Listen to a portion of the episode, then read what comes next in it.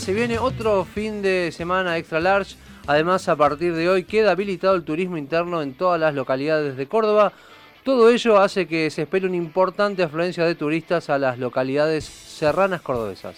Para conocer cómo se están preparando para recibir el turismo de este fin de semana, estamos en comunicación con Ariel Panela, secretario de Turismo de Mina Clavero. Ariel, muy bienvenido a Noticias al Toque. Javier Sismondi y Susana Álvarez lo estamos saludando. Susana, Javier, buenos días, un gusto saludarlos y a todos los audiencia. Un gusto, Ariel, estar en contacto con vos. Y bueno, ¿cómo se preparan para recibir los turistas ahí en Mina Clavero? Bueno, eh, en este contexto nuevo, en esta nueva normalidad, nos hemos estado preparando desde hace tiempo ya. Eh, por más de tres meses hemos capacitado de manera presencial a más de 500 prestadores eh, del sector turístico y al resto de los prestadores lo hemos hecho de manera online, eh, dando a esa capacitación el carácter de obligatorio para, para justamente estar eh, preparados para poder recibir a los visitantes, entendiendo que no solamente con, con la capacitación de bioseguridad, sino que con el cuidado individual de cada uno de los vecinos y vecinas de nuestra ciudad, eh, y que a su vez ese cuidado individual se, se transforma en un cuidado colectivo, en un cuidado comunitario, va a ser la manera de garantizar este, un turismo responsable y sin demasiados problemas, ¿no? Como ha pasado en el viejo mundo, en, lo que fue el julio nuestro y el verano de ellos. Así que, bueno, expectantes, por cierto, ya que, hace dos semanas cuando se habilitó el ingreso de los residentes dueños de viviendas de fin de semana y de complejos turísticos, pudimos ver que verdaderamente la gente estaba deseosa de venirse hasta el Valle de Sierra, hacia nuestra ciudad, y tenemos entonces sí este, bastantes expectativas.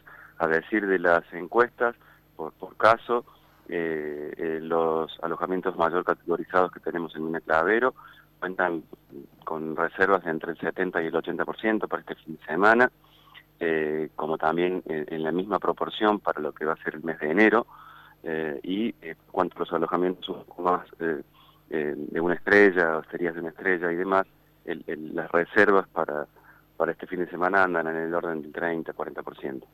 Ariel, ¿qué tienen que tener en cuenta los turistas para poder viajar a destinos como Mina Clavero? Bueno, cumplimentar las medidas biosanitarias que a las cuales ya estamos todos acostumbrados en cada uno de los lugares que vivimos dentro de la República Argentina. Este, por supuesto que no hay ningún tipo de hisopado ni ningún examen este, previo para ingresar, eh, solamente con la aplicación Viajar eh, eh, es lo único que se, requiere y por supuesto, como decía, no respetando este, las medidas biosanitarias. lo aconsejable es que vengan sí con reserva, amén de que los cordobeses este, no están tan acostumbrados este, a ese proceso, ¿no? Siempre en Mina Clavero eh, de los eh, visitantes propios de nuestro distrito provincial. Eh, se acostumbra a la demanda espontánea por las oficinas de turismo, nosotros estamos desestimando el ingreso a las oficinas, por eso estamos este, poniendo en vigencia la aplicación que te permite tener toda la información este, en tu celular antes de ingresar a, cada una de nuestras oficinas. Y, bueno, lo más importante es eso, ¿no? el, cuidado social y entender eh, la, nueva disposición es que si el turista se eh, tiene síntomas y se le hace el, test rápido en los centros asistenciales que tenemos aquí en, en, Clavero y se detecta que está infectado de COVID, eh, ese visitante junto con su grupo de amigos o familiares se tiene que volver a su, a su hogar. Así que eso es lo que tiene que tener en cuenta el turista básicamente, ¿no? Ariel, bueno, teniendo en cuenta lo, que ha pasado el, fin de semana largo anterior, donde ha habido muchos desbordes en muchas localidades, eh, ¿va a haber algún tipo de recaudo especial para este fin de largo? Eh, bueno, nosotros este, eh, de la más policía de la provincia vamos a estar controlando los lugares más populosos que están vinculados con el río, los balnearios como Nido del Águila, la residencia serrana. Este, bueno, los inspectores municipales también se darán una vuelta por ahí pero más allá de lo que uno pueda hacer para, para controlar y para aconsejar eh, el uso del distanciamiento social, el uso de barbijos y tapabocas, el uso de, no mezclarse en, las burbujas, ¿no? Esto que se llaman, ¿no? Un grupo de un grupo familiar, un grupo de amigos que esté, como se le dice en una burbuja, eh, separado de, otro grupo, ¿no? A la distancia que, ya todos conocemos y demás. Eh, es súper indispensable, como decía en un principio, digamos la, la obediencia individual que podamos hacer cada uno, entendiendo el único resguardo que tenemos hasta que aparezca la vacuna. Así que sí, vamos a, vamos a controlar y, y, hacer eh, eh, los cuidados en ese sentido desde el municipio, pero entendemos que, que no existe ningún gobierno local ni ningún estado que pueda tener la capacidad de controlar a todos y cada uno de los individuos de una sociedad, ¿no? Así que es muy, muy importante lo que entendamos y la responsabilidad que tenemos que hacer como cada individuo, ¿no? Y en tanto y en cuanto se cumple esa responsabilidad individual, se transforma, como decía recién, en una responsabilidad social y eso es lo que nos va a garantizar este, este bueno, que no tengamos demasiados problemas, ¿no? Eh, hablaba recién de burbujas, ¿se refiere a burbujas eh, simbólicas, imaginarias? Simbólicas, sí, se les, ah. denomina así, no, no, no, no, literales, ¿no? Claro, porque hubo esta experiencia en los balnearios de Rosario, que implementaron esos círculos que eran visibles y que permitieron ordenar en los balnearios la situación. Eso en Córdoba no se va a replicar. En Córdoba no, porque imagínense la geografía de nuestro río Mina Clavero, que en la parte más populosa o la, parte más visitada por la juventud, como, como mencionaba recién el balneario del Nido del Águila o la residencia, son balnearios que están encajonados en, piedras, ¿no? Con, muchísimos desniveles, es, es, muy poco probable de, tener o de que exista alguna demarcación en ese sentido. Empero, eh, en el río Los Sauces, que es el que se forma por la unión del río Mina Clavero, cuando se junta con el río Panaolma, que viene de Cura Broche, y forman el río Los Sauces. De allí y hasta que desemboca en el espejo del lago La Viña, hay 16 kilómetros de playa, eh, de unos 300 metros de, largo cada, entre costa y costa. Bueno, y ahí indudablemente hay espacio de sobra para, para albergar a, toda la capacidad turística que tiene no solamente Mina Clavero, sino todas las localidades que están pegadas, como Arroyo los Patos, Nono y demás.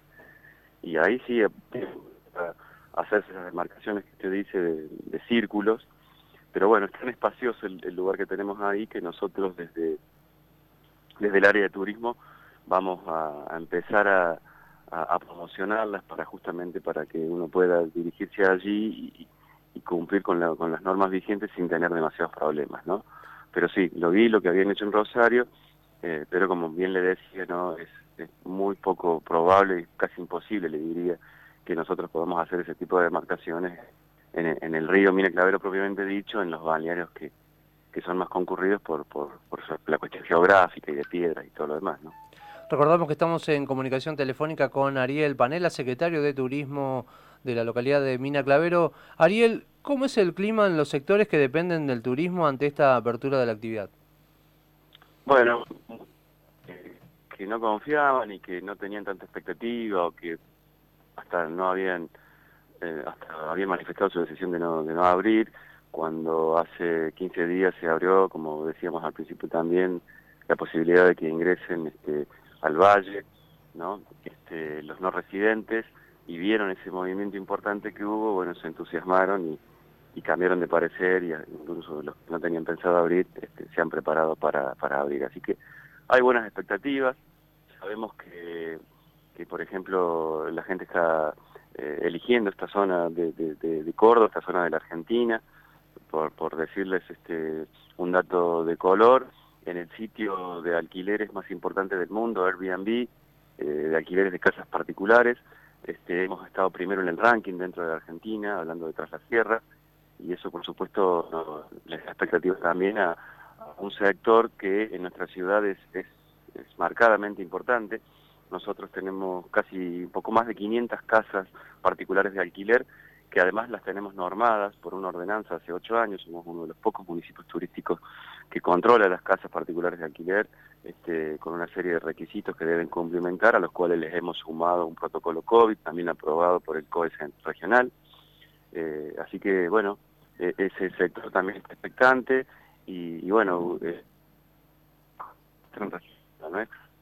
Este, temporada alta o temporada baja, eh, realmente el turismo es nuestro único modo de vida, es el único motor que tiene nuestra economía, así que, bueno, eh, siempre habrá expectativas, siempre vamos a estar esperando el verano, que es, digamos, la época más alta de, movimiento, aún y sobre todo en este contexto de pandemia. Así que hay buenas expectativas.